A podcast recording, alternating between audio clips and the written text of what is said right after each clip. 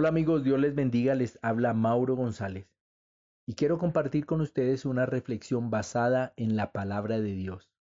Permítanme leerles el texto bíblico. Está en Primera de Samuel, capítulo 10, verso 1. Abro comillas. Entonces Samuel tomó un frasco de aceite y lo derramó sobre la cabeza de Saúl. Luego lo besó y le dijo, El Señor te ha ungido para que seas el rey de su pueblo Israel. Cuando se habla de los reyes de Israel, muchos rápidamente recuerdan al rey David, seguramente. Él fue el más famoso e importante de toda la historia de esta nación. Lo que muchos no saben o han olvidado es que antes del rey David hubo uno llamado Saúl. El texto que leímos relata el momento que parte la historia política de Israel en dos, pasando de ser una nación teocrática a una nación monárquica. Saúl fue escogido y llamado por Dios para tal tarea a través del profeta Samuel. Su llamado incluía las mismas promesas y potencial que tuvo el rey David. El final de la vida del rey Saúl es seguramente uno de los episodios más tristes de la historia de Israel. Él pudo haber sido un rey tan o más famoso que el mismo David, pero pasó a la posteridad como un rey caprichoso, necio, fracasado y lo peor, desechado por Dios. Nunca alcanzó sus metas. Permíteme compartir otro texto de la Biblia un poco más adelante, Primera de Samuel capítulo 13, verso 13 y 14. Abro comillas. Samuel respondió, Eres un tonto, no obedeciste al Señor tu Dios. Si hubieras obedecido su mandato, entonces el Señor habría dejado que tu familia gobernara a Israel por siempre. Pero ahora tu reinado no continuará.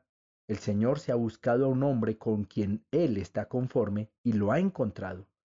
El Señor lo nombrará a Él como el nuevo líder de su pueblo. Como no obedeciste el mandato del Señor, Él nombrará un nuevo líder. Cierro comillas. El texto que leí es el final de una situación en la que Saúl se sintió arrinconado por las circunstancias e hizo algo que Dios no le había mandado hacer. No fue que el rey Saúl hizo algo malo, sencillamente no supo esperar. Dios le tenía a Saúl un camino lleno de bendiciones para él, su familia y toda la nación de Israel. ¿Qué fue lo que le pasó al rey Saúl que no logró completar las metas que Dios ya tenía destinadas para él? Al rey Saúl le faltó paciencia. ¿Cuántas veces nos hemos escuchado diciendo, Señor, dame paciencia? Estamos hablando de cómo alcanzar nuestras metas que las definimos como el propósito de Dios para nuestra vida. Con la historia de Saúl y seguramente otras más de la Biblia, queda en evidencia que la paciencia es vital para alcanzar nuestras metas. La paciencia no es una característica natural, es un don que Dios nos da como fruto de su Espíritu. De manera que es indispensable que cooperemos con el Espíritu Santo mientras desarrolla paciencia en nosotros, pues dicha característica puede salvarnos del dolor de la desobediencia y la impaciencia. Esta no se obtiene por esfuerzo propio, sino por medio de la dependencia del Espíritu Santo que manifiesta la vida de Cristo en nosotros. Una de las obras del Espíritu es proveer la dirección que necesitamos. Sin embargo, hay ocasiones en las que debemos esperar con paciencia hasta que nos revele lo que desea que hagamos. ¿Qué dice la palabra de Dios al respecto? Aguarda Jehová, esfuérzate y aliéntese tu corazón. Sí, espera Jehová. Guarda silencio ante Jehová y espera en él, no te alteres. Pacientemente esperé a Jehová y se inclinó a mí y oyó mi clamor. La paciencia puede ser definida de, diversas maneras. Perseverancia en calma y sin quejas al estar bajo exigencia o molestia. Tener un carácter agradable. La voluntad para esperar. ¿Por qué necesitamos paciencia? Hay ocasiones en las que debemos tomar decisiones pero no sabemos qué hacer. Si el Señor nos muestra que debemos esperar, tenemos que ser pacientes.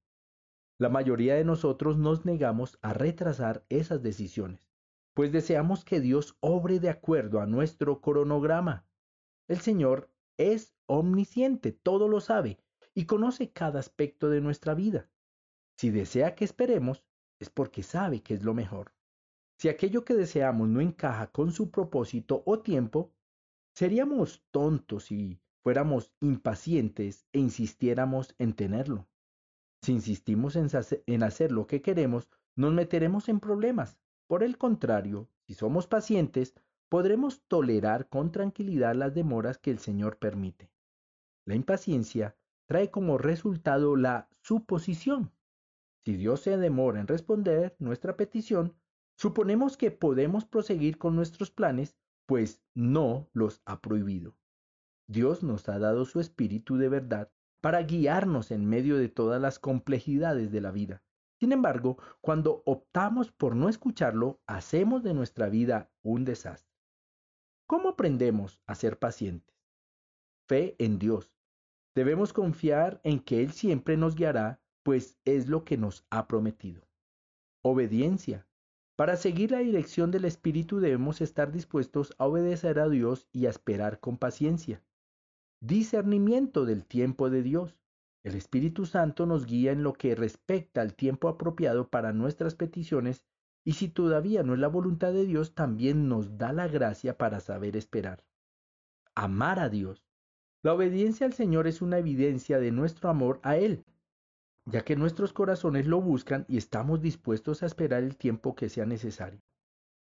Por el contrario, cuando nos impacientamos no demostramos amor al Señor, sino solo a nosotros mismos. Valentía. Tenemos que ser valientes para obedecer a Dios y esperar con paciencia que dirija nuestro camino. Puede que comencemos a sentirnos desesperados como si estuviéramos al borde de un abismo y a punto de caer, pero el Todopoderoso está siempre a nuestro lado. Determinación para esperar. En el Salmo 32, 8 se afirma, Te haré entender y te enseñaré el camino en que debes andar, sobre ti fijaré mis ojos. Cuando nos negamos a buscar la guía de Dios y somos impacientes, no recibimos resultados esperados. Esperar lo que sea necesario hasta que Dios en su sabiduría nos diga qué hacer es siempre la decisión más acertada. ¿Por qué la paciencia es un atributo importante para cumplir nuestras metas? Para llevar una vida de obediencia, para establecer buenas relaciones, la paciencia es una cualidad que mejora todas nuestras relaciones, pues nos ayuda a pasar por alto los errores de los demás.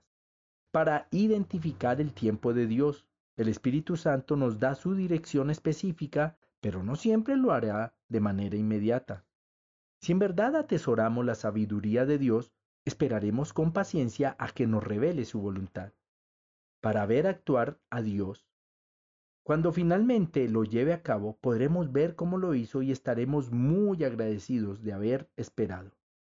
No, tenemos que vivir con las dudas e incertidumbres que provienen de confiar en nuestra propia prudencia.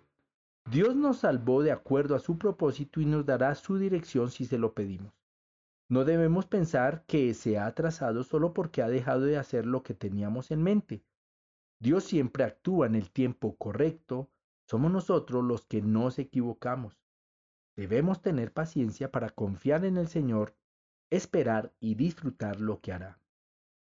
Quiero preguntarte, ¿dirían tus familiares y amigos que eres paciente? ¿De qué forma tu carácter, conducta y manera de hablar expresan paciencia o impaciencia? ¿Qué clase de pensamientos te hacen sentir impaciente? ¿En qué verdades acerca de Dios podrías pensar para fundamentar tu paciencia y confianza en Él? Recuerda, la paciencia es esencial para alcanzar nuestras metas. Un abrazo, Dios les bendiga.